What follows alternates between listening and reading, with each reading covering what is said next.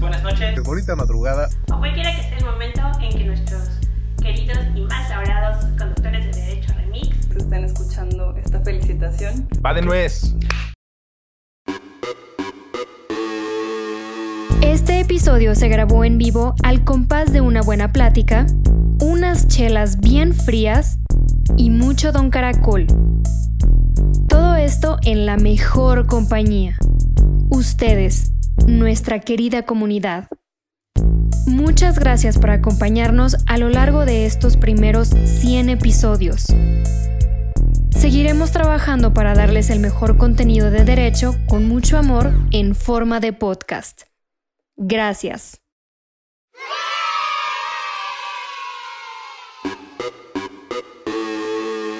Estos son los buenos días, las buenas noches, las buenas tardes, las bonitas madrugadas. Feliz. ¿Cómo se dice? 100 episodio. Centenario, feliz centenario. Feliz centenario. Es que me quedé pensando en sexagésimo, septagésimo, nonagésimo. Y después dije, ¿cómo se dice el de 100? Pero bueno, feliz episodio número 100, queridas y queridos co-conductores, querida audiencia que ha sido paciente y generosa con nosotros. La producción, Ruso, nuestro showrunner, que creyó en nosotros cuando llegamos con una idea ahí medio rascuachona, pero al mismo tiempo atrevida, pero al mismo tiempo interesante. Felicidades a todo el mundo porque llegamos a 100 episodios de Derecho. O eso creemos, ¿no? ¿Qué tal que nos da el telele ahorita, no? En plena grabación. Sí, porque Imagínate. corremos el peligro de, de congelarnos. Lo que es el pánico escénico. Y amigas y amigos de Derecho Remix, en esta ocasión estamos en vivo transmitiendo desde la Ciudad de México con no sabemos cuántos watts de potencia. Eh, Watts. Dios bendito. ¿Watts? Pues esos son los watts. Y, y el día de hoy estamos aquí para compartir nuestras reflexiones, nuestras meditaciones sobre el derecho. ¿Qué opina Ulpiano? ¿Qué opina John Locke? ¿Qué dijo el padre Villoro sobre derecho? Y se- de eso va este episodio. Híjole, creo que me equivoqué de fiesta, muchachos. Porque po- vamos a hablar en pura sobre esdrújula el día de hoy. Sí, sí, me equivoqué de fiesta, sin duda. Sin duda. Y al final, final, ¿qué va a haber, Chela Güera? Pura diversión y alcohol. Lo que debe haber en toda fiesta. Recoger el vuelto y el vómito, ¿no? Exacto. No hay mucho más que eso. Divulgación jurídica para quienes saben reír. Con Ixel Cisneros, Miguel Pulido y Gonzalo Sánchez de Tagle. Derecho Remix.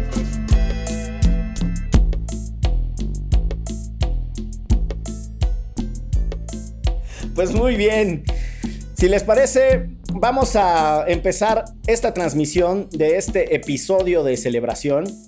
Eh, y bueno, la producción nos hizo la invitación a tener una primera mirada a qué ha significado para nosotros esta aventura, cómo ha sido el proceso, tanto el de grabación, el de interacción entre nosotros, pero sobre todo el de conversación con la audiencia. ¿Cómo ven si le entramos por ahí? Después nos vamos a los comentarios que tan amablemente nos están haciendo en el Súbeme al YouTube. Jueguen. No, bueno, el de grabación me queda clarísimo que la gente que entró desde el principio ya se dio cuenta cómo nos estábamos poniendo de acuerdo en vivo. Pues está bien que conozcan cuál es el nivel de espontaneidad que nos manejamos. ¿no? Porque así es absolutamente siempre, ¿no? Así, mesmamente. Mesmamente. Bueno, pues, ¿cómo, ¿cómo han estado para ustedes estos 100 episodios que coinciden, por cierto, casi con los tres años de la publicación del primer episodio, por diferencia de tres semanas? Uh, Eh, eso nos separa. ah, hubiéramos aguantado. Las, dos cosas, exacto. Pero bueno, cuéntenle, muchachos, cuéntenle a nuestro público fino y conocedor que está conectado y que en el futuro escuchará esto cuando esté en las redes. Ya está en las redes, muchachos. Se está transmitiendo. Bueno, cuando lo suban al internet. ya está en Está en el internet.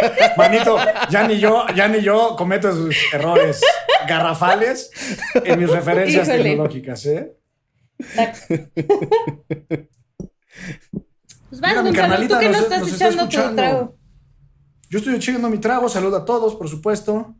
Eh, pues Pues ha sido una experiencia muy bella, sin duda, eh, compartir estos 100 episodios con ustedes, que más o menos, ¿qué serán? Porque por episodio le dedicamos como una media hora, 45 minutos más, no sé si coincidan, a lo que efectivamente es la grabación, entre que nos desplazamos, llegamos, cotorreamos. Ahora me Eh, desplazo de mi de cuarto al cuarto de Maru para poner mi Claro. compu. Claro, con una frazadita bien colocada para el frío, en tiempos invernales, con los ventiladores ahora que hace calor, corriendo en sismos. No, pero en verdad ha sido una, creo que ha sido un recorrido padrísimo. Eh, sobre todo, en mi caso en particular, eh, a través de Derecho Remix, y se los prometo a quienes nos escuchan que no lo estoy diciendo de taco de lengua. Eh, yo solía ser un abogado más bien de tipo y corte tradicional, eh, aunque siempre he pensado que soy medio buena onda, pero pues no, no- no de, no de smoking, pero sí, digamos, más tradicional, literal. Y como, como cuando uno escribe, escribe ensayos, cuentos, narrativa, lo que sea, muchas veces no sabes bien qué es lo que vas a escribir hasta que lo empiezas a escribir y que estás en el acto de redactar. Y mientras vas avanzando en ese proceso, vas descubriendo pues muchas cosas de ti, muchas cosas de lo que quieres escribir, de lo que piensas, la profundidad, mucha o poca que tengas, pues se va revelando en el mismo proceso. Y para mí así ha sido Derecho Remix. Como dice el licenciado Bucles, ya casi son tres años, que tres años son una vida entera de un niño de tres años, pero en la carrera profesional... eh, pero en la carrera profesional, pues estar con Miguel y con Ixchel, con ustedes, mis queridos, también me ha hecho reformular la manera en la que pienso de mi propia profesión, que pienso de otros abogados y abogadas, eh, y sobre todo la, la profundidad que el derecho puede tener en la sociedad. Lo he dicho mucho, que el derecho en realidad, eh, y es una reflexión que surge de Derecho Remix, que el derecho más que ser un elemento excluyente de la sociedad, debería ser un elemento que nos iguale a todos, porque al final del día es un diálogo que debería ser común a todos los ciudadanos y a las ciudadanas. Entonces, para abrir boca, esa sería mi primera reflexión respecto a lo que Derecho Remix ha significado para mí. Ándele. Qué bonito. Qué Qué bonito. Los, los ojos más jurisconsultos del periodismo transoceánico. Este, ¿cómo te digo? Diría don Petrus. Yo honestamente creo que este es uno de los proyectos en los que me subí al barco con Miguel Pulido desde el día cero, porque no es el único ni será el último. He dicho, este, Confirmo. y, y- y creo que, mm, o sea, siempre le tuve mucha, como mucha fe porque me emocionaba mucho hacerlo. La verdad es que he estado en muchos proyectos y este es el que con más gusto voy y chacoteamos y honestamente nos hemos peleado eh, muy, muy, muy poco contadas ocasiones y peleado así feo, la neta es que ninguna. Entonces creo que al final, ya lo decía una amiga que tenemos en conjunto, Pati de Obeso, Miguel tiene muy buen ojo para juntar a personas que pueden trabajar muy bien en un mismo proyecto y ahí es donde conozco a Gonzalo y honestamente creo que em, sin Gonzalo no tendríamos derecho remix, ¿no? Porque... Hombre. No, bueno, eh, si no, sería una plática de derechos humanos Miguel y mía, la neta. ¿no? O sea, y de lo que vimos ¿no? ayer, lo que vimos ayer, a la marcha a la que fuimos, o sea, cosas que, que, que convivimos en otros mundos y en otros espacios, él y yo, y tú eh, vienes a romper con eso y además a, también a nosotros cuestionarnos un montón de cosas, lo cual está súper, súper padre.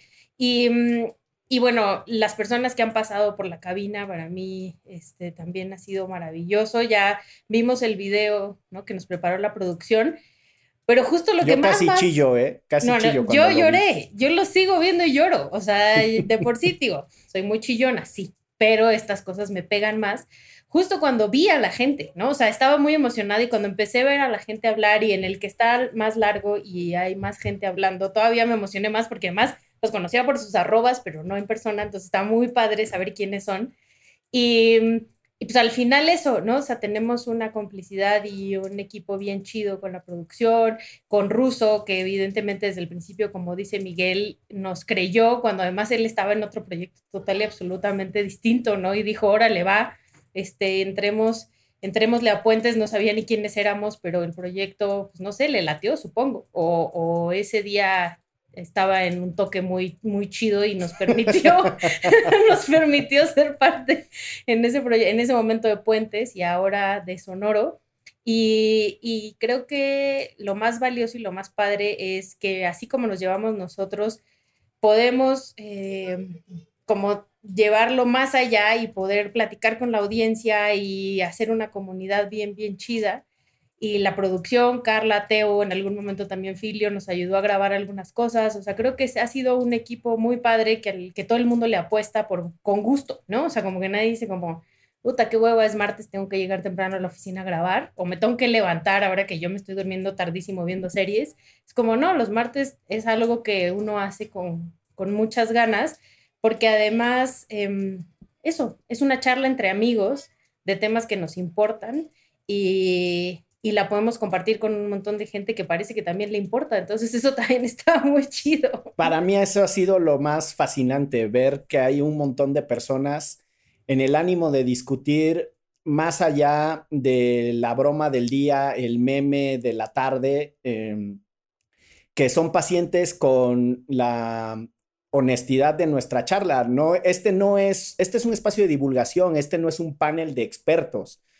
Y el acuerdo siempre ha sido tener conversaciones espontáneas con un guion y una estructura, a lo que Russo nos ha ayudado mucho, y Carla y, Tebo, y nos han ayudado a, ponerle un poquito más de método, pero también han sido generosos porque ha habido imprecisiones, los errores garrafales, ¿no? que además también es una, una gran cosa de la producción ahí. Y eso me parece que también nos acerca a las personas porque em, yo tradicionalmente me frustré, vamos, yo me frustré porque tradicionalmente los espacios de opinión hablan desde una supremacía moral y a mí eso me terminó cansando. Y yo creo que lo que necesitamos son más diálogos horizontales. Es un accidente que seamos nosotros los que conversamos y es un accidente que surge eh, en el cumpleaños de mi querido amigo Rodrigo Gutiérrez, un profesor de, de la UNAM realmente un académico del Instituto de Investigaciones Jurídicas de la UNAM, muy amigo de Eric Estrada, y que teníamos un colectivo de DJs que se llamaba el colectivo Trapo, que teníamos un eslogan que era... Si no saben, Miguel era DJ. y el eslogan era, si no le arruinamos su fiesta, le devolvemos su dinero. Era un gran colectivo para, para matar el ambiente. Tú ponías el ambiente y nosotros lo destruíamos. Era un concepto invertido. Y súper innovador, manito. Súper innovador. Y en el cumpleaños de Rodrigo le dije a Eric, güey, está muy chingón tu podcast de Cine Garage, estaría muy chingón hacer algo así de derecho. Y me dijo, güey, te los presento. Y de ahí toda la historia es que llegamos con Russo, que nos dijo, pues va, juega. Que por cierto, Russo acaba de comentar eso, que siempre está Pacheco y que cuando Miguel le hizo la propuesta sí lo hiciste pensar y entonces tomó la decisión y que qué chingón. Eso. Eh, les propongo una cosa. Vamos a, una tanda de interacción con los primeros comentarios mezclados con algunas anécdotas de, los podcasts y después abiertamente que el, que el público nos vaya tirando temas de, para comentar, de controversia, y los vamos agarrando al hilo lo más rápido posible, ¿no? Para también dar. Espérate, me faltan como otras tres de estas. sí. prometo ser breve. Yo los voy a contar rapidísimo. Eh, Mientras saludo a Gabriela Ortiz, a Eliete Martín del Campo, a Erika Alonso, muchísimas gracias por sus comentarios. Perdón, cierto, y pregunta a Eliete Martín que cómo es que la chelagüera no está tomando chela. Lo que pasa es que Jabalí, al parecer, ya patrocina la chelagüera, que en el propio live sale con la marca de Jabalí. Ya lo he dicho, no, no, me patrocinan, al contrario. Yo invierto una gran cantidad en comprarle jabalí y lo que hacen es regalarme vasos.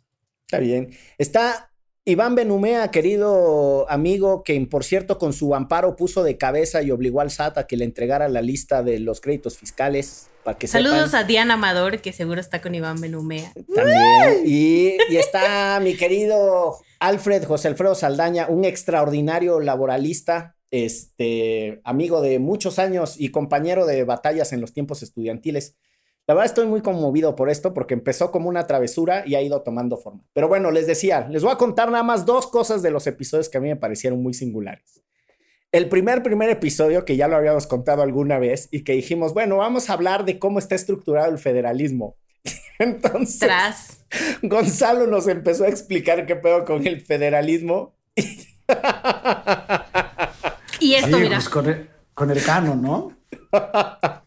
Nos y entonces la quedamos- cheladora se quedó con cara. ¿Y dónde está para quienes saben reír, no? En ese capítulo no me reí, imagínense. No salió, nunca salió al público esa grabación porque sí estuvo del cacahuate, cabrón. Sí. Y el, el otro episodio que estuvo súper singular fue la vez que fuimos a platicar cómo nos sentíamos, hacia dónde lo llevábamos, etcétera. Cosa que yo agradezco que Gonzalo ha hecho mucho insistiendo como vamos muy bien, pero hay que met- ¿Qué quieren hacer? ¿Hacia dónde vamos? Ha sido un gran, un gran motivador de, de reflexiones. Y muy Entonces guapetón, míralo. No, Y acomodándose su moño. Guapo, Es que, inteligente. quiere- nada más déjame presumo, porque este moñito no es de los que ya vienen hechos, sino viene, o sea, hay que, hay que estarlo tratando. Toda una cada- ciencia, cada- según entiendo. cada- Mi, Sí. cada- mi corbata sí. también me la hice yo, güey. Y entonces, No, el licenciado Se ve, se se, ve, se hizo un permanente. Se hizo un permanente para no fallarle a la audiencia con los chinos. Y Porque deben de saber que es lacio. de- eh, tengo el Todos pelo los- de Juárez. Todos los lunes en la noche se pone tubos y se pone un plástico y se duerme con el tubo y el, el plástico y ya los martes, ¡pum! De ahí sale el rulo. Sí, Ahorita van a ver, hay un rulo traidor que se me sale aquí. Ahorita porque con los audífonos se descompuso, pero está muy simpático ese. Pero bueno, la otra anécdota de, los, de un episodio singular, después de esa comida y esa reflexión, nos habíamos echado unos carajillos. Y traíamos ¡Es un pinche en la grabación. Sí, es cierto. Pero más No tú acuerdo. dijiste, yo me acelero, yo me acelero con los carajillos, dijiste, y yo, ay, no pasa nada. Traigan los otros dos. Llegamos súper prendidos. Que fuimos a un restaurante muy bueno, se los recomiendo, de Sinaloa, La Tizona. Ahora La que hay que apoyar al comercio local, ahí en la Condesa. Específicamente Fabrizio Moreno pide que lo mandemos a saludar.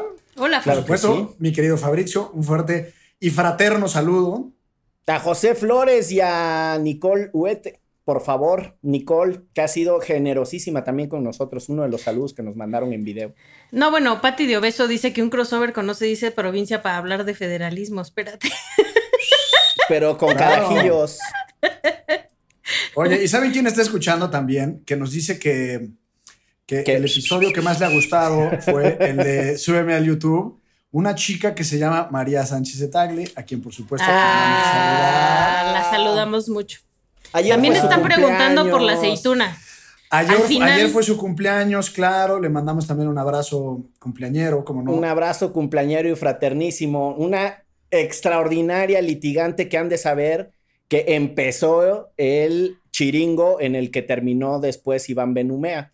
Este, digamos que fue su predecesora en el tema de poner de cabeza eh, la manera en la que se perdonan los impuestos impunemente en este país, ilegítima e ilegalmente.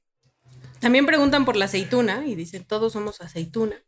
Al final del programa podemos anunciarla y avisarle, Erika García, ahorita que venga, la verdad es que la aceituna es bastante flojonaza, entonces está acostada en su cama sin pelar nada, justo como pasó en el temblor, que ahí seguía y seguía y seguía dormida como si no hubiera una alerta sísmica. Pues así les pasa. Anécdotas que recuerden ustedes con cariño, compañeros, y de ahí un, un reto, un desafío, una invitación, una combinación a quienes nos están viendo para que nos manden temas que quieran que desarrollemos y pues nos echemos un quién vive, incluso que también nos vayan refutando en tiempo real aquí. Oye, y por cierto, yo quiero mandar un saludo muy especial Sí, a favor. Maruca González, que Ah, tiene un mensaje muy bonito ahí, que está a unos metros de mí, por cierto, pero igual es nuestra fan number one y la queremos mucho. Sí, y con, con la trayectoria y sensibilidad política que tiene Maruca, lo que diga se recibe a corazón abierto. Gracias. Guerrillera Maru. Maruca le decimos. Gracias, Maru. Eh, pues ¿tú qué recuerdas con afecto, manito? Además de, de cuando nos confesaste que, por ejemplo, te gustaba Maná y te erotizaba las lecturas de John Jay, que por eso no las podías terminar.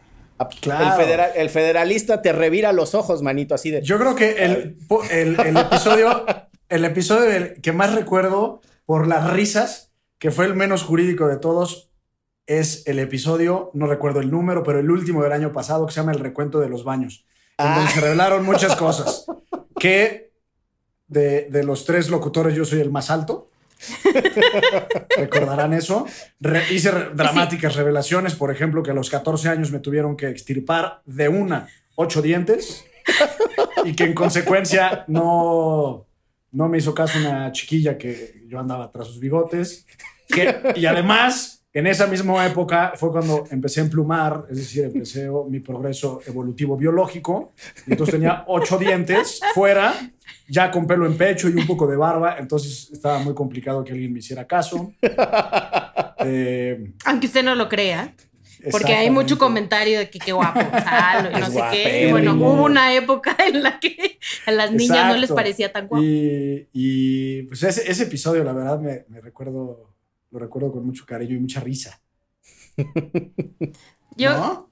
yo, yo este, quiero mandar un saludo especial otra vez a Andrés Torres Checa.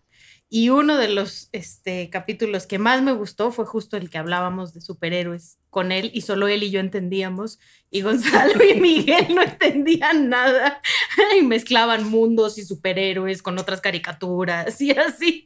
Se pasan. Sí, mira, nos pregunta ahorita, Hassan, ahorita le entramos al tema de la extradición de Emilio Lozoya. Ah, buenísimo. Eh, sí, Temazo. Está sabroso No. ese, ¿eh? Sí.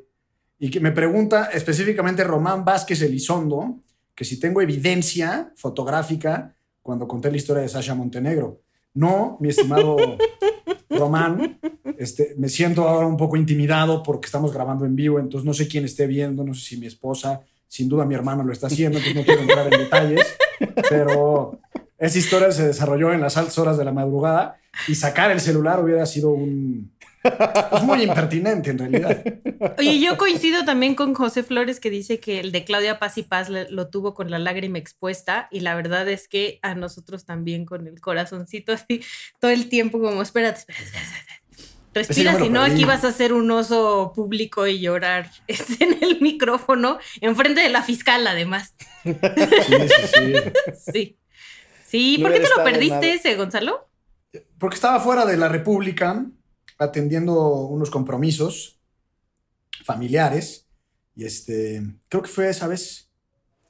Pero la Sí, yo otra, recuerdo ¿sabes? que- Adelante, Yo recuerdo que no estabas. Sí, no estaba. Cuando- ¿puedo ir eh, por otra chela? Vaya usted, vaya usted mientras aquí le, le cubrimos las espaldas. Sí, Eh, nada más el debo decir que a mí la producción no me dejó y me, y me amenazó que aunque se pusiera mi cerveza tibia, la tenía que tener ya aquí a mi costado. Pues sí, Pero yo también la tenía y ya se secó. Digo, y ya se acabó. Ya ah, se tenía que tener ¿no? dos. Tendría que tener dos. Pues traigo el Six aquí, ok, pero a mí no me gusta la cerveza caliente. Yo le quiero compartir a la producción que me había traído esta Inano. Es una. Aquí está. Una cerveza de celebración que tenía yo ahí guardada. Em- trata de emular a una botella de champán y es la mm, edición especial del 2019 y qué mejor momento que este para destaparla y celebrarla. Nos dicen del ataque a Harfush y mm, les parece que ya vamos ahí entrando. Dicen que, un dicen que un crossover con estético unisex. Me han mencionado mucho esa cosa estético unisex, pero yo no sé muy bien qué sea. Ah. Aunque ya Es hubo uno, ¿no? Uno parcial. Bueno, dos en realidad, ¿no? Dos, ya Uno hemos tenido De la dos, Chelagüera además. con nuestra amiga Jimena Sí. y uno de nosotros, que fue además un poco sin querer, con... Con el buen William. Sí. No, y yo Con- también uno con Rafa Rufus. Y tú también, Gonzalo. Yo con No, Rafa no, Rufus, pero sí. era concretamente un crossover con estética. Eh, sí, desde hace mucho teníamos planeado hacerlo. Aprovecho para mandarles un saludo. Es extraordinario lo que hacen esos dos cabrones con su podcast. Es una Sí. genialidad. Es la manera en la que Les queremos. desarrollan los temas con una profundidad. Esos cabrones sí le meten muchísima más profundidad. No es que uno sea desprovisto de sensibilidad, pero hay que reconocer que, que quienes son referentes en sus temas lo son, ¿no? Este, haremos el crossover con estética. unisex. Oye, ya se están acumulando los temas. Ajá. Incluso nos pueden acusar de que estamos evadiendo temas, ¿eh? Ok. Mm. Arráncate, velos pichando, manito. A ver, vamos a ver. Agárrate uno y de ahí Esta va para la chelagüera. Comenten también, pregunta Erika García, y así, como bala. Comenten también la investigación, dice del Consejo J- CJF, Consejo de la Judicatura Federal, sobre la liberación del mochombo. ¿Será corrupción del sistema? Mochomo. Sí. Que son leyendo la- la- las hormigas en el norte se les llaman mocho. Ah, mira. ¿Mm? ¿Será corrupción del sistema judicial, de la fiscalía o ambos? Híjole, en Bueno. principio lo que entiendo es que la investigación era del 2014, ¿no? O Ujú. sea, en principio ya era, o sea, de cuando era PGR, ¿no? De la fiscalía como tal. Y lo que dice tener la fiscalía son unos audios de cómo están este, sobornando a la juez para que eh, no tomen en cuenta las pruebas que presentaron en ese entonces en contra del Mochomo, que según las investigaciones es el presunto responsable de la desaparición de los 43 estudiantes de Ayotzinapa. Entonces está muy tremendo porque la, o sea, por lo menos en este caso, digo, hay que saber más porque está justo ocurriendo en este momento todo. Em, la juez tenía la presión del crimen organizado, que a lo mejor sí puede ser que haya recibido un soborno, pero también es una presión, o sea, el decirle no al crimen organizado no creo que sea tan fácil. Y también la presión de la fiscalía y del presidente, que hacía público este, una detención tan importante como esta en, en el caso Ayotzinapa. Entonces, en, en, este momento justo lo que sucedió fue que lo reaprendieron cuando salió de Almoloya y ahora están tratando de, está en arraigo, que ya ustedes podrán explicar un poco mejor que yo lo que es el arraigo, y están tratando de armar una carpeta para que no quede libre.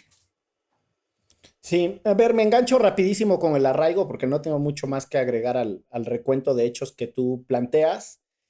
Eh, es una figura que incomoda mucho, pero que dentro de las medidas extraordinarias en contextos como el que vive nuestro país de delincuencia organizada, me parece que por lo menos tendríamos que discutir su pertinencia. ¿Qué problemas tengo yo con el arraigo? Para quienes no saben qué es el arraigo, lo explico de manera muy sencillita, con una frase. Tradicionalmente en el derecho penal de lo que se trata es de investigar qué sucedió para detener a las personas y llevarlas a juicio.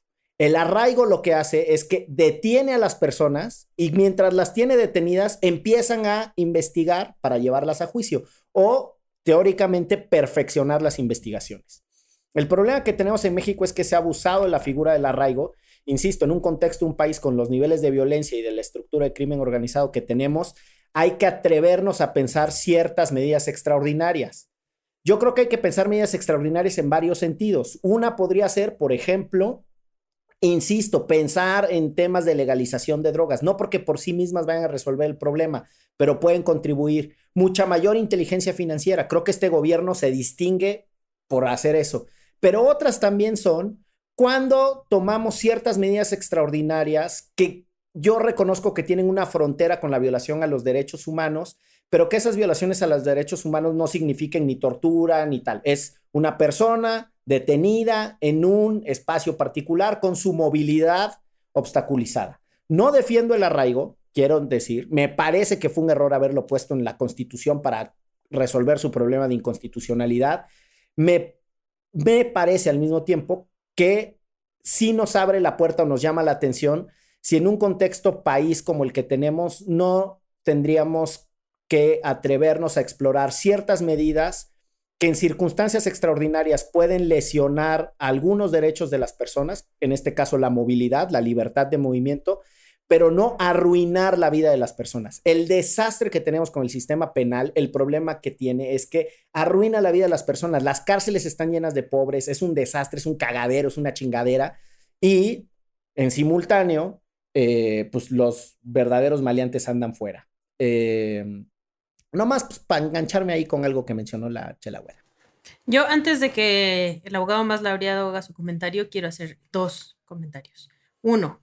Su breve es, comentario, ¿no? De él. Mi breve comentario. Bueno, el, no, de él, sí, el mío sí es breve. Ah. Solo es mandarle un beso a mi hijo mediano que está viendo la transmisión y dice que está muy buena, que le mandemos un saludo. Y la otra a Magali Valencia, que dice, es momento de confesar que tengo un crush con Miguel. ¡Ay, Dios! ¡Pum! Saludos, ya se armó, ya se armó. Saludos. A ver, aquí, aquí hay temas de la extradición de Emilio Lozoya, el atentado en contra del secretario de Seguridad Pública Harfush aquí en la Ciudad de México.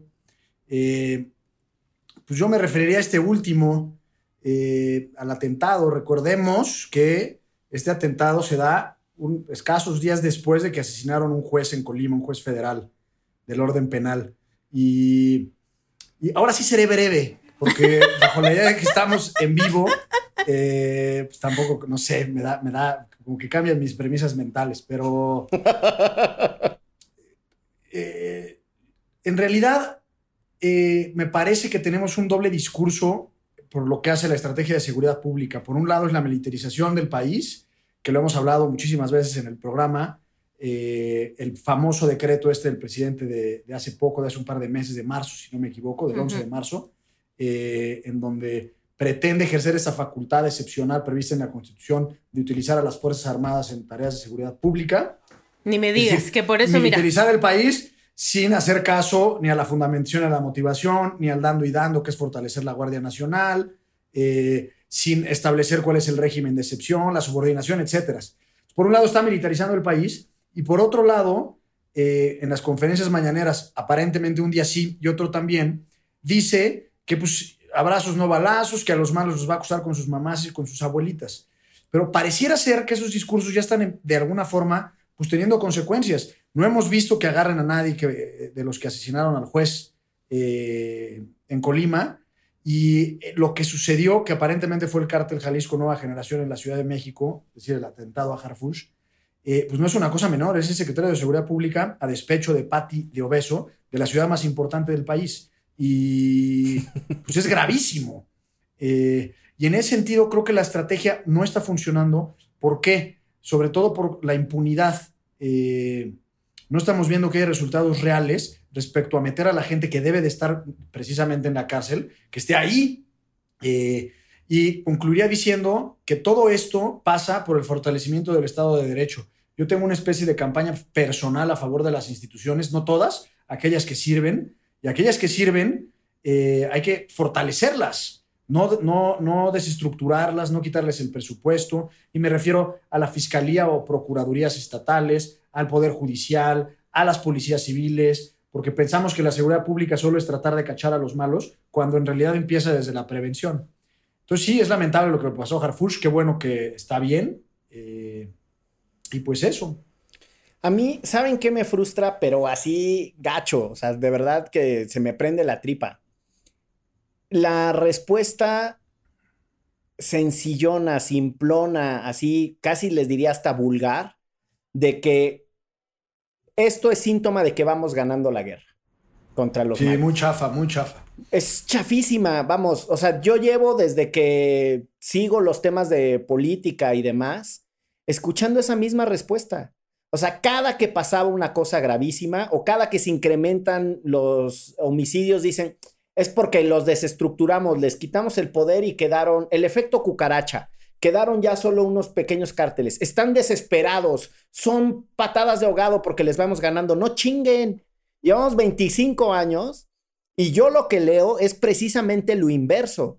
Los niveles de atrevimiento del crimen organizado demuestran que se sienten en un halo de impunidad. Nada más ahí la dejo. Totalmente.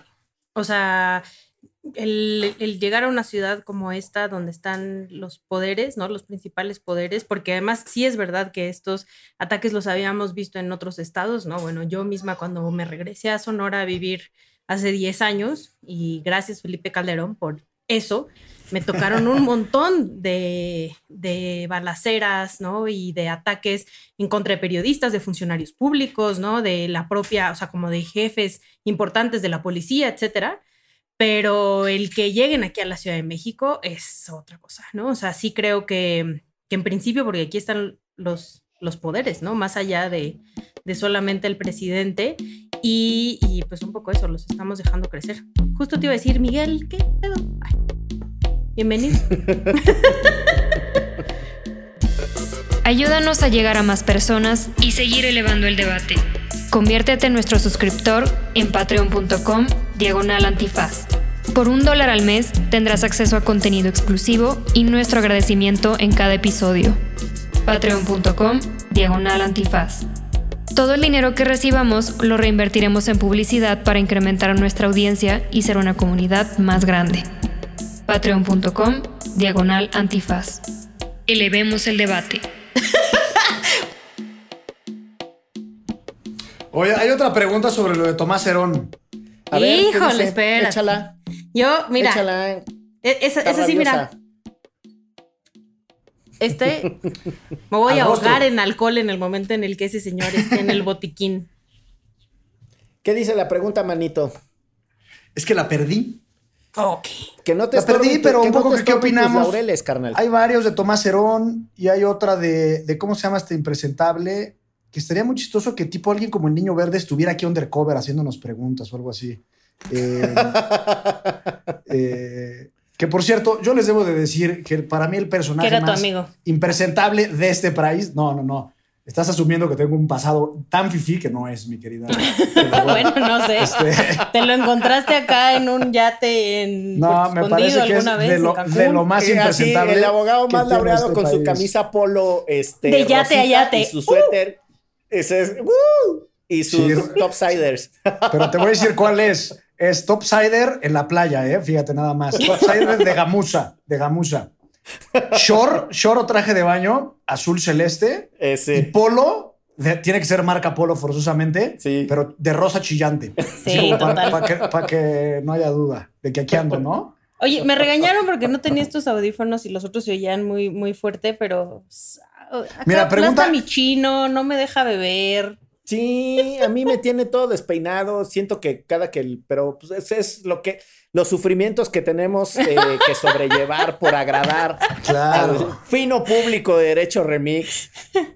Oye, pero Pero entonces, ¿él es, él, es que el- nos- él es tu peor personaje en la historia? ¿El No, no en la historia, pero es que para mí el verde es de lo más innombrable que Ah, hay no, en este bueno, país. para mí también. Y él pues, sigue siendo el, el- el titiritero del Partido Verde, quien negocia, y ahora que se van a aliar con Morena, pues parece impresentable. Yo ahí, en el esas- momento en el que salgan juntos en la boleta, Me no hay parece que manera es de en que esas yo pueda votar. verdaderas y genuinas rémoras de la política nacional. Total. Lo son. lo Y son. pues, él, él es como el, como el epítome ¿no? de la rémora, sería como la cabeza. Ujú. Sí, ¿no? El rey rémora. es- El rey rémora, es, podemos este, decir. El, DC, el del DC, de la DESA, del DC. Sí. Oigan, eh, le entro tantito en dos cosas de lo de Tomás Herón que me parece que, que son súper importantes. Ay, yo también quiero ese tema. Una muy básica. Eh, este país tradicionalmente solo se había metido con los políticos de las administraciones anteriores o dentro de las instituciones de justicia en tiempo real por razones políticas entre ellos. Me explico. Este país ya tenía exgobernadores metidos a la cárcel. Pa' pronto y para acabar rápido el debate, mi paisano Dante Delgado Ranauro, que fue encarcelado por, eh, en su momento, Fidelidad, si ¿no? mal no estoy, por, ¿qué? Por fidelidad. Por Patricio Chirinos, pero cuando el muy, muy joven Miguel Ángel Yunes Linares, por jovencísimo, era el secretario de gobierno, un político en pleno ascenso, eh, era su adversario y hasta donde entiendo, él fue el que se encargó de esa operación política. Estamos hablando de muchísimos años atrás. El de Quintana Roo, ¿no? El de Quintana Roo, Mario Villanueva, pero además ha habido otros, ¿no? En el proceso. Eh, esa era una forma tradicional de entender que se había acabado la impunidad. Meter a alguien que había sido poderoso en el sexenio anterior, pero era un choque entre políticos. En los sindicatos, ¿no? Los líderes sindicales está el caso de La Quina, eh, en su momento al, el Baester. al, bueno, al profesor que antecedía el Bester, que ahorita se me fue su nombre, eh, Carlos eh, Jongitud, eh, o sea, metieron a la cárcel a Carlos Jongitud, Carlos Salinas de Gortari le dio el poder al Bester, etcétera. Bueno, Y después metieron el. Baester. Después, me- exactamente.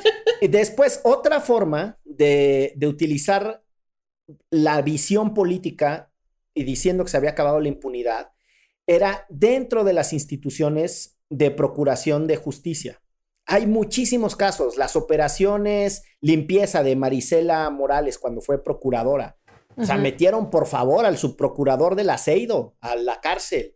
Eh, Medina Mora metió un chingo de gente a la cárcel de las propias procuradurías. El ejército se acusa entre ellos. Dos generales de no sé cuántas pinches estrellas, potenciales secretarios de defensa, eh, fueron también apresados en un intercambio ahí, pero esas eran rencillas de grupos políticos que usan las instituciones de justicia. Yo creo que lo que cambia un poquito lo que está sucediendo con Tomás Herón, y con eso cierro el comentario, es que genuinamente creo que las razones por las que se le están persiguiendo es por haber sido el artífice de una historia de impunidad, por haber torturado a personas para construir una historia de impunidad y por haber violado el derecho a la verdad de víctimas de violaciones graves a derechos humanos. Y Pero ese es un pequeño giro que hay que reconocer. Totalmente, pero además también hay que reconocer en este caso específico y más cuando eh, hemos tenido una semana donde se le llama sicario a los periodistas y las periodistas de este país, que el, cuando eh, Tomás Herón fue al río Cocula ah, con un detenido que no estuvo en el expediente el momento y que después casualmente ahí aparecen los restos de Alexander Mora Venancio, fueron unos fotoperiodistas del Estado que se metieron y tomaron las imágenes de Cerón y los policías eh, con el detenido en el lugar, ¿no? Entonces, sin esos fotoperiodistas que se arriesgaron seguramente muchísimo, porque si los hubieran visto, yo creo que no estarían contando esta historia, em, no sabríamos. O sea, lo más probable es que no sabríamos esto, ¿no? Entonces, sí creo que es, es momento y sobre todo en un país donde ahorita se les está señalando y se les está llamando como sicarios, que además me parece gravísimo, que ese es otro tema que si quieren podemos tocar. Son esos fotoperiodistas que estuvieron en el momento y que lo grabaron a Tomás Herón eh, con un detenido que no avisó y no está en el expediente que lo habían sacado de la cárcel, no llevaba a su abogado y casualmente de ahí son las únicas pruebas que se tienen para la verdad histórica, ¿no? Entonces sí creo que, que es importante decirlo. Oigan, hay una. eh, para, que, para, que, para todas las multitudes que nos están observando, usualmente. pa- me, me están escribiendo mis vecinos que ya acabemos el pinche derecho remix porque Ah, nos tumbamos espérate, el pinche internet de la colonia, cabrón. De tanta pinche demanda así maciza, cabrón. claro. Así, las pinches sordas este, enardecidas. oye. No, qué No, pedo pero con en mi caso yo- hemos logrado. Yo me estoy. Yo me estoy tratando honestamente de creo contener. que esto se logra entre pequeños círculos, ¿eh? Claro. Permítanme. Pero esa comunidad que nos está viendo es la que va a movilizar esto de aquí en adelante. Exacto. Eso sí. Eso, Pero lo que es les quería un decir- abrazo. Fraterno. Sí, sí. Eh, Te interrumpí, manito, Como manito. político, Gonzalo. Sí, sí, sí, pero lo hice a propósito, ¿no? Así como.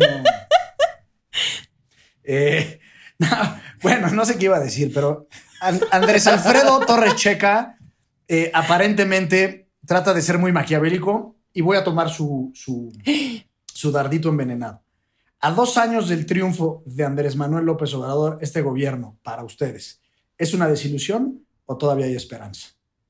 La hago propia. Yo les quiero compartir, bueno, A, que este programa no discrimina ideologías, no discrimina partidos políticos, preferencias electorales de ningún tipo. Bueno, la verdad es que si Calderón quisiera venir, sí, lo, sí pensaría en yo participar. Sí, Honestamente. bueno, tienes razón. Quizás Mi madre. Calderón, mi madre, sí, Calderón. sí, no, sí, quiero sí. estar en Derecho Remix, por favor. Ni madre, Calderón. madre. No vas a estar, Calderón. Exacto, coincido, coincido con Calderón. Hashtag ni madre, Calderón. Sí. Con, derecho, con Derecho Remix, no. Este, y el niño verde, obviamente, tampoco está invitado.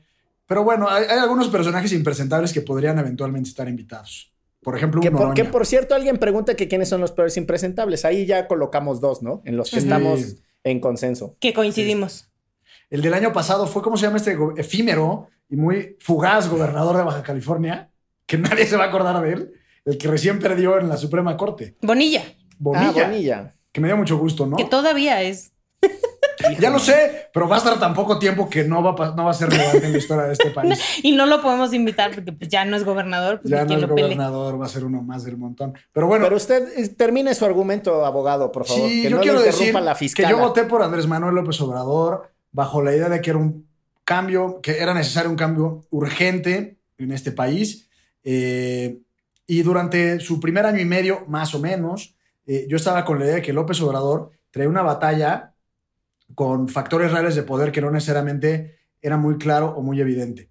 Metió al abogado de- de- del PRI a la cárcel, metió a ciertos exsecretarios de Estado, y en, esa, en, esa, en ese combate yo asumía, bueno, está tomando ciertas decisiones, aunque no me pareció la cancelación del aeropuerto, o sea, yo no voté, pero hubiera votado para que se quedara. Eh, lo entendí también en una lógica así, Pero para mí cuando cayó un poco de mi gracia fue en la actitud que tomó en contra del movimiento feminista y sobre todo en las marchas del 11M, me parece, Chelagüera. 8M. 8M. Eh, ahí dije, ¿qué le pasa a este compadre? O sea, como, ¿por qué arremete en contra de la mitad de la población por una demanda legítima? Y entonces ahí, digamos que, que, que ya me empezó a- realmente a generar cortocircuito.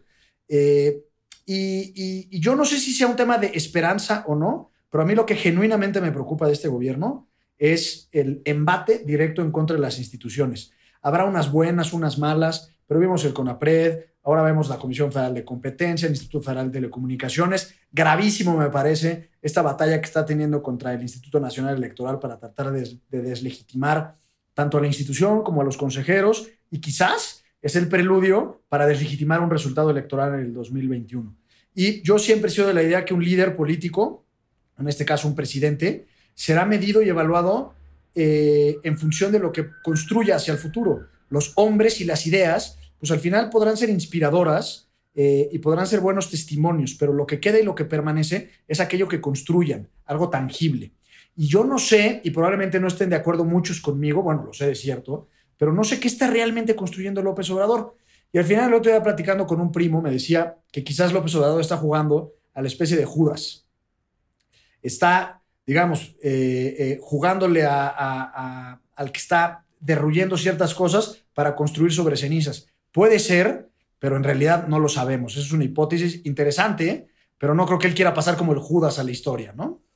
No, a ver, yo creo que el, el presidente de repente... Yo dije que quería reco- mucho a Andrés Torres Checa, pero ahora ya lo estoy pensando después de esta pregunta. Ah, digo, que- que nos quiere poner en un brete. No, eh, a ver, el presidente de repente se pone como mapache frente a basurero, cabrón, así como tira manotazos y a ver qué encuentra y no, porque él está cómodo en el caos, es un hombre formado en la oposición, en la adversidad, sintiéndose atacado, el conflicto político como esencia y vamos, la literatura de los populistas te explican, ¿no? O sea, esa inestabilidad y esos ánimos caldeados, a esos güeyes como él mismo dice, temple de acero, mente calma, no sé cuál, pues él está en su jugo, cabrón. No se trata a veces, me parece a mí, todo sobre él, difiriendo bastante con el abogado más laureado, sino también sobre lo que en realidad estamos defendiendo. Yo creo que está bien que le meta esa pinche sacudida a las instituciones, porque las que valen la pena se van a defender. O sea, yo que trabajé por muchos años el tema de las las llamadas organismos públicos de derechos humanos o las comisiones nacional y estatal de derechos humanos y los institutos de transparencia, cabrón, están ultra sometidos a los gobernadores y están, son, un- no todos, hay personas como en todas partes muy valiosas. Yo hice grandes amigos en esos espacios, los atesoro y los mantengo, pero ellos saben, yo fui muy crítico de ambos sectores, del de los OPDHs y del de los institutos de transparencia, llenos de burócratas de hueva, cabrón. O sea, ¿Te está saliendo un Sí, acento como norteño y recio, licenciado? está bien, Bien, cabrón, me estoy bien, encabronando, güey. Vamos a movernos O sea, así pasa. Entonces, sí creo que está bien que, que se sacudan algunas instituciones.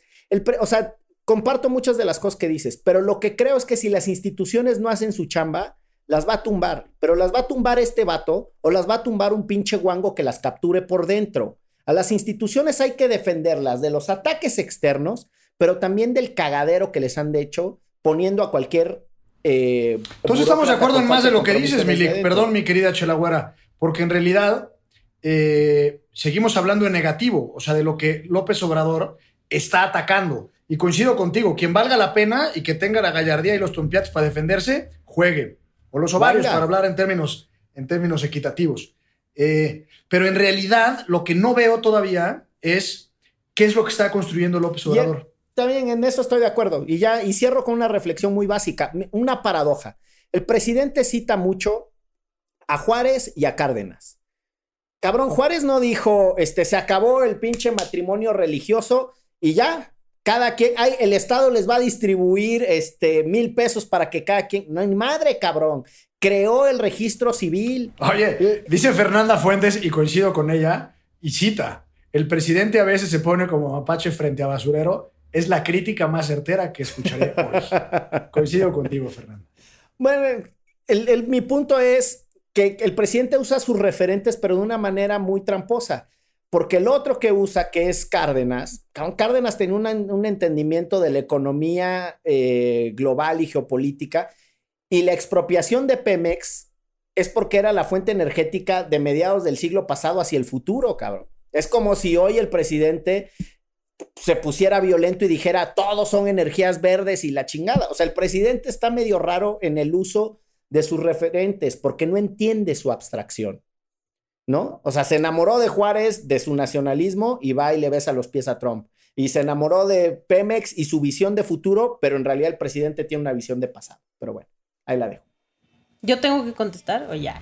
No, nos podemos mover pues mira, aquí hay, aquí hay, para agarrar más. Aquí hay un par de preguntas eh, sobre lo que sucedió con el famoso Tratado de Libre Comercio de América del Norte 2.0, llamado TEMEC. Eh, Este, pues entra leche la güera, que cómo lo ves, que qué opinas de su artículo 19. Espérate, hermano. Analízanos. Creo que este, prefiero hablar de lo que opino de Andrés Manuel.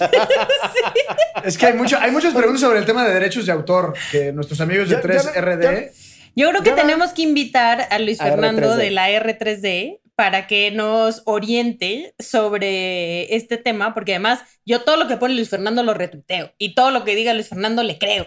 Pero la neta es que así como que, no, espérate, yo puedo dar una cátedra al respecto y por qué está mal el pedo, no, espérate. Es un referente nacional, regional e internacional, ese Luis Fernando García, en sus temas. y hace unos cheesecake. Sigan a la 3D. No sé si están poniendo atención, pero la, la, producción nos está pidiendo casi a gritos que le bajemos a nuestros audífonos. Ah, qué la chica. Pues, la producción que. Pero yo ya eso ya fue, eso ya fue. Ah, era, para mí, era para mí, por eso me cambié este. Muy bien. esa voz que escucharon, esa voz que escucharon. No sabemos quién es. no, eso, siempre aparece ahí en la producción. No, Nos hicimos el que el Virgen nos habla. Oigan, entre que se acaloró la discusión así, ya voy a empezar a poner como en la boda, así que se van aflojando la corbata. Eh, eh. y al final terminas agresivos, agrediendo a los tíos, ¿no? Obviamente no tengo tacones y tengo chanclas. Desde, o sea, ya ponerse tacón ya era un exceso, espérate.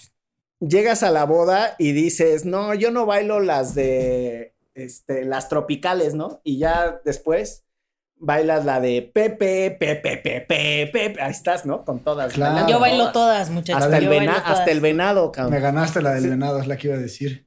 Es como de mi tío, la verdad. Nosotros teníamos aún, no, tengo un tío que le llamamos el venado gracias a esa canción. Entonces, pues su edad se está. O sea, bailar la canción de verdad es lo, suyo. Sí, sí, sí. Su edad está saliendo a relucir en este momento.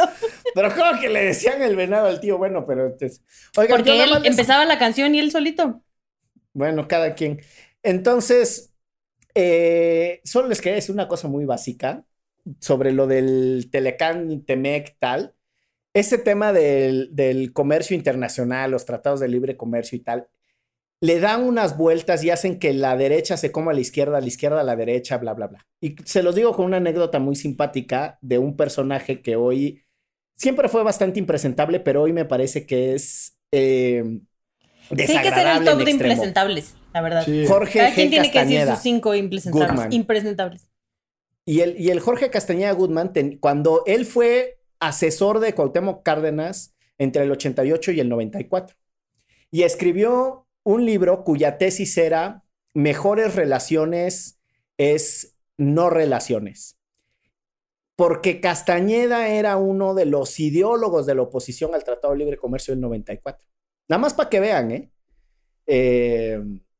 era cuando salía acostado en su hamaca no en me los videos del, del, canal 6 de julio diciendo con su barba así, muy revolucionario él, diciendo que no había régimen más represor que el salinismo, hablando de los asesinados en Tabasco y la chingada. Y vamos, ahí están. Muchos no sabrán ni qué es el canal 6 de julio, pero bueno. Que por cierto estaba en Sencos.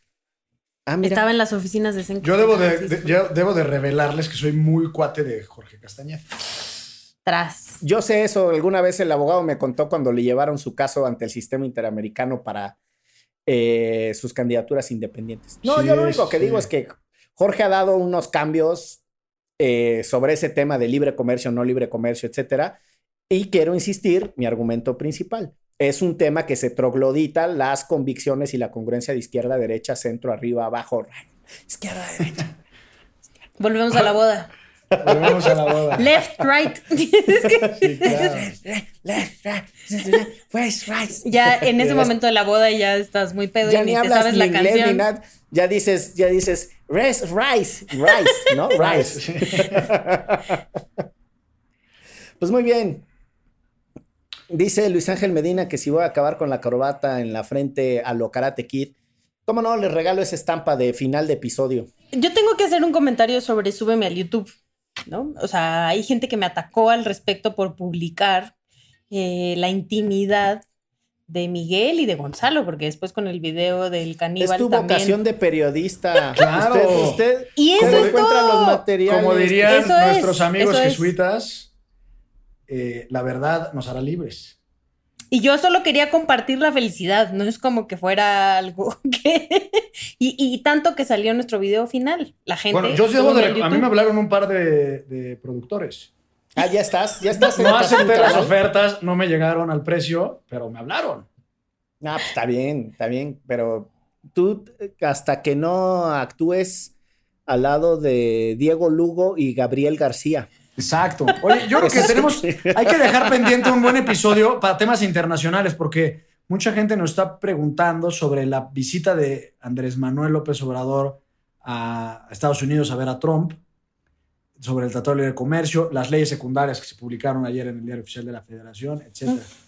Pero ¿y creen que Entonces- Andrés Manuel se atreva a decir algo de migración? ¿Qué va a decir? Por favor, ¿qué iba a Es que a mí, decir? a mí, a ver, si todo político saca raja como, como regla general, o sea, no puede ser nada que no te beneficie en política. Así es la política, nos guste o no nos guste. Eh, entonces, López Obrador va allá porque algo, en algo le conviene, ¿no? A pesar de que todos los especialistas y expertos pues dicen que en realidad la neta como que no tiene mucho sentido que vaya a visitar a Trump, sobre todo en el proceso electoral. Es un poco como cajetearla con sus proporciones guardadas, pero con la invitación que le hizo Peña Nieto cuando era candidato, ¿no? Es como validar X, lo que sea. Eh, pero pues habrá que ver cuál es la raja que saca López Obrador de esa visita. No es un tema migratorio, no es un tema económico porque ya está el Telecán. ¿Y vieron que subieron las remesas? Yo eso me pareció rarísimo. Sí. Pues digo, O sea, ¿te con todo lo que está a ti pasando en Estados Unidos, fue como... Y a los analistas, pero ¿Pero se puede mentir Digo- en ese indicador? no. No, no, no, es un dato duro porque son transferencias internacionales y... Que es el sistema monitorea. financiero. O sea, te lo... Es el sistema financiero, se monitorea el ingreso de dólares. Yo digo, creo que las explicaciones tienen mucho que ver con el tema del 10 de mayo, mandaron mucho dinero, es una fecha muy significativa. El Chapo ya está allá. Ay, el Chapo ya está allá, mandó bastante para su jefecita. Este, Ya con e- ese, ese puntaje fue Ese solo fue, lo de que él de mandó. ahí viene. Parte del incremento. acabas de Lo- lo resolver competió, el lo competió, problema. ¿no? Sí, no, pero lo- la otra es que eh, hay una hipótesis eh, muy básica que es que los migrantes antes de que estimen su regreso, cuando creen que es pronto, empiezan a mandar dinero para que les compren terrenos, cosas. En el pasado eso ha expresado picos atípicos. De Es muy retorno. de retorno. Es muy posible que en es, es posible solo eso, que en esta ocasión sea el mismo efecto. Es decir, muchos dicen, güey, llevo cuatro meses sin trabajo, ya no va a dar, esta pinche economía va a estar trabada. Mando mis dólares que valen, además, por la diferencia cambiaria, bastante más en México, que mi jefecita, mi hermano, mi primo, quien sea, me compre un terreno y me regreso a chambear a México. En el pasado, eso ha explicado picos atípicos en eh, remesas. No estoy diciendo que sea esto, hay que ser muy serios con las explicaciones, hay que estar basados en evidencia. Claro, que es lo que siempre tratamos de hacer en este su espacio. Eh, sí, Oigan, sí, ¿y si no vamos a hacer nuestra lista de impresentables? Jueguen. Sí, ¿cuánto, cuánto nos queda producción este, para ya ir cerrando esto? ¿Cómo va a Pues de ser, o sea, nos quedaría un minuto de... Bueno, yo empiezo, yo empiezo con una impresentable. Debemos decir que los impresentables son 100% subjetivos. Es porque te caen mal, porque puedes pensar que tienen cara de mal aliento, lo que sea, ¿no? Eh, ¡Qué cara de mal aliento! ¡Qué pedo con eso! hay una cara que es cara de mal aliento, como que todo el tiempo están así, ¿no? Eh, lo que sea. o por su desempeño como servidores públicos si no coincides con ella. Yo quiero nominar en primer lugar a, nuestro, a nuestra flamante secretaria de Energía, la señora Rocío. Me parece que es, junto con Manuel Bartlett, son los más impresentables de esta administración. Si tienes dos, pero te faltan tres más. Bueno, pero va- vayamos peloteando. Yo, a ver, perdón, pero tengo que sacar a uno porque es mi paisano, Javier Duarte, Ah, no, bueno. pero ese- impresionante. ese- ese- Sin, sí, sin duda. sí. ¿no? Está bien, pues hay que darle, hay que darle su lugar, no hay que olvidarlo. Tú, Chela Güera. No, yo ya dije Calderón es mi top one. Sin falla. Sí, bueno, es que, ok, pues Hitler, pero. O sea, no, No, pero igual. Por O sea, Calderón y Rocío Sí. Nale y Javier Duarte están como muy a la par. Sí, esta no me la. No, yo, Calderón me parece como muy. Sí, pero de acuerdo, es tu, es tu libertad de elegir pues a tus que empezaste diciendo, son subjetivos, no sé cuál, y luego, luego a la yugular, cabrón. no Claro, mames. claro, tienes razón. Tienes razón. Este, ¿Quién No, más podrá bueno. ser? Y yo después, de una vez les adelanto, García Luna y Tomás Herón. Ya, dos. Ahí les voy. Ya llevo tres. ¿Tú, Chela Yo, yo creo que yo sumo a esos dos a mi lista, ¿eh? Ya llevo tres también. Ay, tenía los tres ya y se me, como que se me están escapando. No, bueno, yo. Ya, si estamos acá soñando, pues. Enrique Peña Nieto, ¿no? ¿O qué? O a ese sí lo invitaríamos. Obvio, no, no, no, no, no. Ese no, no lo inventamos.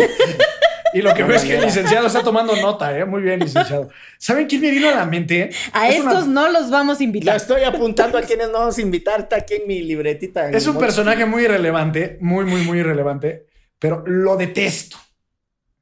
Pedro Ferriz de Con. No mames, te lo compro, güey. Te lo lo detesto. O sea, no ¿dónde tengo qué? compadre. No sé, me vino a la cabeza. O sea, pero por favor, o sea, Sí, sí, sí. te, firmo con huella, con a puño y letra y todo. Eh, yo, quiero, yo quiero cerrar con un impresentable eh, muy personal. Los vecinos del 6 del edificio que no quieren pagar la impermeabilización. Pinches, o sea, me parece que dicen que porque ellos, ¿qué les llega la impermeabilizada? No, ¿qué cosa es esa? Sí, claro. Ah, no, si ya se trata de eso, bueno, yo pongo a, mi, a la administradora y a su hermana. O sea, Sí. si ya nos vamos a De ver. una acá. vez váyanle avisando a la administradora que nunca va a venir a Derecho Remix, Nunca, que, se, que nunca. le llegue. Sí, entonces yo también a la señora Tere del 6, que no tienes una idea cómo se la pasa fastidiando todo el día. O sea, en el elevador de la casa en la que vivo hay un charquito de agua en la esquina, por poner un ejemplo. Y acusa a mi hijo de haberse orinado. Señora, ¿como a razón de qué? ¿Como por qué va a ser mi hijo? Digo, por. tiene pañal, no se lo sabe quitar, no se sube solo al elevador, tiene un año y medio, no habla. Este, y de hecho ahora en la pandemia ya las pocas palabras que sabía las ha desaprendido. Es decir, pero así todo. Me, me agarró ya como de su, de su güey. Todo lo que pasa, el sismo, todo, todo. Bien, toca. Dile, nunca la vamos a invitar a Derecho Nunca Remix. la vamos a invitar. Sí, no, que no, le vaya no. quedando claro. La que- próxima vez que la veas, dile. Sí. No, que le llegue un anónimo, que le llegue un anónimo. Nunca la vamos a invitar a Derecho No, el otro día fue una situación Anónimo. muy incómoda porque yo venía bajando, venía bajando el elevador toca, o sea, se para en su piso y ella como que venía en son de paz. Buenos días, buenos días. Lo normal es buenos días. Y tú le dijiste buenas tardes, buenas tardes. Bonita madrugada. No, no, no. La ignoré completamente, no contesté nada. Me quedé así. Actitud de elevador.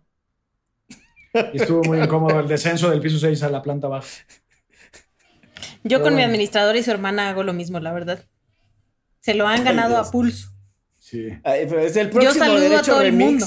Va a ser el- el análisis del trabajo de la Procuraduría Social de la Ciudad de México Uh, en resolver sí. los problemas de los condóminos de esta H ciudad. Nos manda eh, atosigantes mensajes la producción de que después de los impresentables, por favor, hagan un esfuerzo para despedir. Pues, ¿qué se cree la producción ni que nos No controla? nos pongan palabras en la boca, eh, por favor. Aceituna. Aquí puro amor. Ven.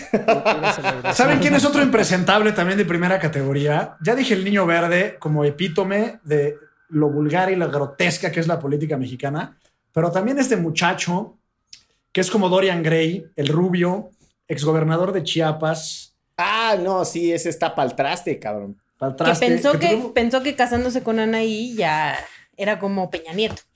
Sí, sí, sí, sí, sí. Ya le Chance metería en ese equipo a Bárbara de Regil ahora que lo pienso, ¿eh? ya se está. Bien dice Sí. un comentario, ya se está saliendo de control esto. Sí, sí, Oigan, Esperen, Pues bueno. porque ¿qué pasa? quiero enseñar aceituna. Pero Ah, tiene que comer para poder venir, porque si no, no Ah, se sí. levanta. Aceituna. todos somos aceituna. ¿Qué Mira, le estás dando un cigarrillo o qué? no, son unos premios. Son sus premios. Ah, ya. Saluda a la banda. Ella dice que gracias, que ya se va a dormir. Que ya se va, que, que buen- que- qué bueno que la Sí, qué despertaste. buen que programa. tiene- que tiene que volver a dormir. Sí. Pues bueno, siendo las tantas de la noche del día de los hechos, queremos agradecer a todas las personas que se conectaron hoy con nosotros, a todas las personas que creyeron en este proyecto, desde quien lo escuchó por primera vez mientras mezclábamos música en el cumpleaños de Rodrigo Gutiérrez, Eric Estrada, pasando por todos los que nos ayudaron en cabina, el boludo Durán, Gonzalo, no este Gonzalo, un tocayo que tenía, que tiene porque sigue vivo, Saludos al tocayo. que nos grabó eh, muchas veces, eh, un chingo de gente, y yo de manera personalicísima le quiero agradecer a las personas del Open Society Foundations porque hace muchos años, hace cuatro años, les dije, acompáñenme en crear una cosilla ahí que ayude. Y las primeras rentas de cabina y las primeras cosas que, logramos hacer en Antifaz se pudieron hacer por un donativo pequeñito, entendiendo lo gigante que es el Open Society Foundations, pero muy atrevido porque ni siquiera era una institución, no era una tradicional ONG. Eso nos ayudó a existir. Este, pues esos son mis agradecimientos, muchachos. Les, les paso la palabra para que den los propios. Pues yo, primero que nada, Miguel, ¿no? Por invitarme, por impulsar a que este proyecto siguiera, por poner el varo, por eh, convencer a Russo, por tener la idea, por ser mi amigo, por un montón de cosas que tengo que agradecerle. Y también eh, a Gonzalo, porque insisto y lo vuelvo a repetir, sin Gonzalo no sería Derecho Remix lo que es, por más que Miguel y yo hablaríamos de cosas más aburridas, creo que de lo que hablamos ahora. Em, y, y de verdad creo que este proyecto es en el que nosotros somos nosotros y nosotras, ¿no? Y eso es lo que está súper padre, que no tienes que cumplir con ciertos estándares, no tienes, o sea, sí, porque le debes algo a la audiencia, pero siendo tú mismo, sin, no sé, tratar de convencer o la audiencia, o sea, es como un momento de relax que en mi caso, que estoy trabajando todo el tiempo de mi vida, me parece como súper chido. Y a Russo, a Teo, a Eric, a Julio en su momento, que también era nuestra voz de Derecho Remix, que por cierto, soy su fan. Este, Ese sí te erotizaba, manita, la voz de Julio Martínez Ríos. Total, total, total, total, total, total. O sea, ya quiero comprar un Nissan. Sin problemas. Para quienes no saben, Julio Martínez Ríos, que es un conductor, eh, es la voz oficial de Nissan y tiene una voz así como de Gonzalo cuando está crudo. Claro. Sí, no. Y tengo mucha gente a la que agradecerle, a mis hijos, a mi pareja, a todo el mundo, pero realmente creo que este proyecto es de todas y todos los que lo hacemos con mucho gusto. O sea, de verdad creo que esa es la diferencia de todos los proyectos en los que uno puede estar, que este es en el que o sea, te emociona llegar y platicar y dialogar y discutir y estar ahí y invitar a la gente. Y es como muy chill y muy original y muy nosotros. Y eso es lo que más me emociona. Abogado más Laureles. Yo tengo mis agradecimientos aquí. No, es broma, como de premios de la academia. Y, y realmente no, es, un- es una factura que me querían cobrar. Me quieren El cobrar moño algo por lo- también venía con agradecimientos. No, se armó un escándalo porque la señora Tere armó de jamón algo y ya me lo andaban cobrando a mí. Pero este. pero igualmente. eh, en primer lugar, honor a quien honor merece, al manito licenciado Bucles, a.k.a., also known as, Miguel Ángel Pulido Jiménez. Eh, y en ese sentido, quizás un poco más atrás, habrá que agradecerle, manito, a mi carnalita eh, por habernos presentado en su momento. Eh, porque ustedes quienes nos escuchan deben de saber que en la vida, en distintas circunstancias, hay personas que se convierten como en nodos, como en telas de araña, y que empiezan a tejer redes. Y Miguel es así, Miguel es una persona que además de sus muchas virtudes y cualidades, una de ellas es ser como epicentro de muchas relaciones personales. Entonces, entre sus proyectos va tejiendo, sí, claro.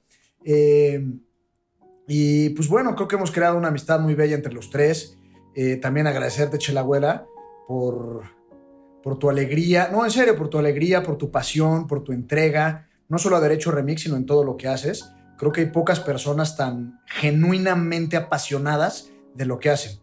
Habrá chefs, habrá carpinteros, habrá eh, mecánicos que lo hacen con la misma pasión, pero hay una diferencia, que la pasión que tú le metes a, a lo que haces, pues tiene incidencia real en la vida cotidiana de las personas, y eso es muy bello. Voy a llorar. Por supuesto que a la producción, a Teo, a Carla, al ruso, eh, que da los mejores regalos de cumpleaños, lo deben de saber ustedes. Así que háganse sus amigos. Y, y aparte, sorpresivamente. Eh, eh, Fuimos pues testigos, nada, fuimos sí, testigos. claro. Le apareció un regalo en el micrófono. Sí, para quienes no lo sepan, un porrito me lo dejó ahí puesto en el, en el micrófono, en la casa, en la casa criatura. Y pues nada, en realidad, y esto sí parece de premios de la academia, eh, de verdad a quienes nos escuchan y a quienes de alguna forma andan con nosotros, entre que decimos tonterías y a veces cosas medio en serio, pero pues que se involucran en el diálogo cotidiano de tratar de entender un poco más los fenómenos que atravesamos, porque en realidad y al final eso es derecho remix, tratar de, de compenetrarnos un poco más con nuestra realidad y tratar de tener mejores herramientas, mejores elementos de análisis y crítica para ver qué es lo que está pasando en este mundo, porque todos los días pasan cosas graves, relevantes. Y entonces al final creo que esa es la motivación de los tres, tratar de, elevar el debate, como siempre lo decimos, con análisis, con la poca o mucha inteligencia que podamos tener y riéndonos. Y quizás 100 episodios sean testimonio de que no nos ha salido tan mal. Les pido a quienes nos escuchan y que sean muy intensos como nosotros, que escuchen el episodio, por poner un número, el 4, para que vean cómo hemos evolucionado también nosotros. De verdad, era así como de buenos días, buenas tardes, buenas noches, bonitas sean sus madrugadas. Y ahora pues, hay como mucho más énfasis y mucho más eh, emoción, pero también es, es, como lo decía Miguel al principio, es parte de la espontaneidad con que grabamos todo. O sea, al principio andábamos más aferrados y poco a poco nos hemos ido soltando. Así que larga vida a Derecho Remix, Larga larga, vida. vida. a las risas y larga vida al debate.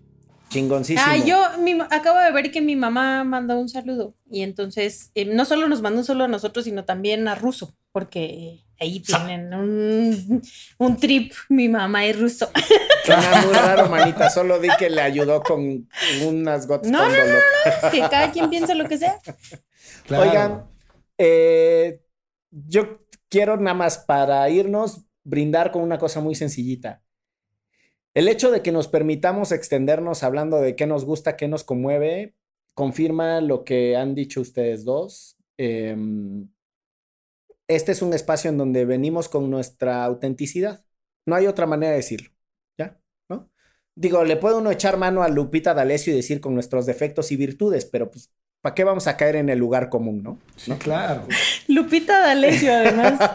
Saludos a Lupita D'Alessio. Saludos a Lupita Y D'Alessio. estaría que- increíble que viniera al programa. Si alguien conoce a Lupita D'Alessio, dígale que venga. No sé de qué hablaríamos, pero que venga. Pero que venga. Por, por cierto, si su verdadero nombre es Lupita D'Alessio o es un nombre artístico y cuáles son las implicaciones legales de Hay un una serie de? Lupita D'Alessio, Vale. les invito a verla. Que mi mamá la vio toda. Creo que es como de la de Janie Rivera, que son de 180 capítulos.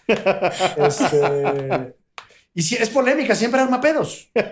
Así era la Pero Lupita. tiene unas canciones La leona dormida. No me la, no me la molesten. Y pues con eso y agradeciendo a todos. a corazón abierto las palabras que dijeron sobre la persona de la voz, dirían en el Ministerio Público. Este, los quiero un queremos. chingo y quiero un chingo a la queremos, audiencia y los quiero un queremos, chingo a la sí. producción, de verdad, con cariño. Es un proyecto hermoso. Gracias. Salud. Saludcita. ¡Chao! Esto fue Ah. Derecho. ¿Derecho? No, ¡Vámonos! Remix. Remix. Derecho remix. Gracias, produ- Esto fue gracias producción. Remix. Gracias a quienes nos escucharon. Gracias, Teo. Saludos. Gracias. Bye. Divulgación jurídica para quienes saben reír. Con Ixel Cisneros, Miguel Pulido y Gonzalo Sánchez de Tagle. Derecho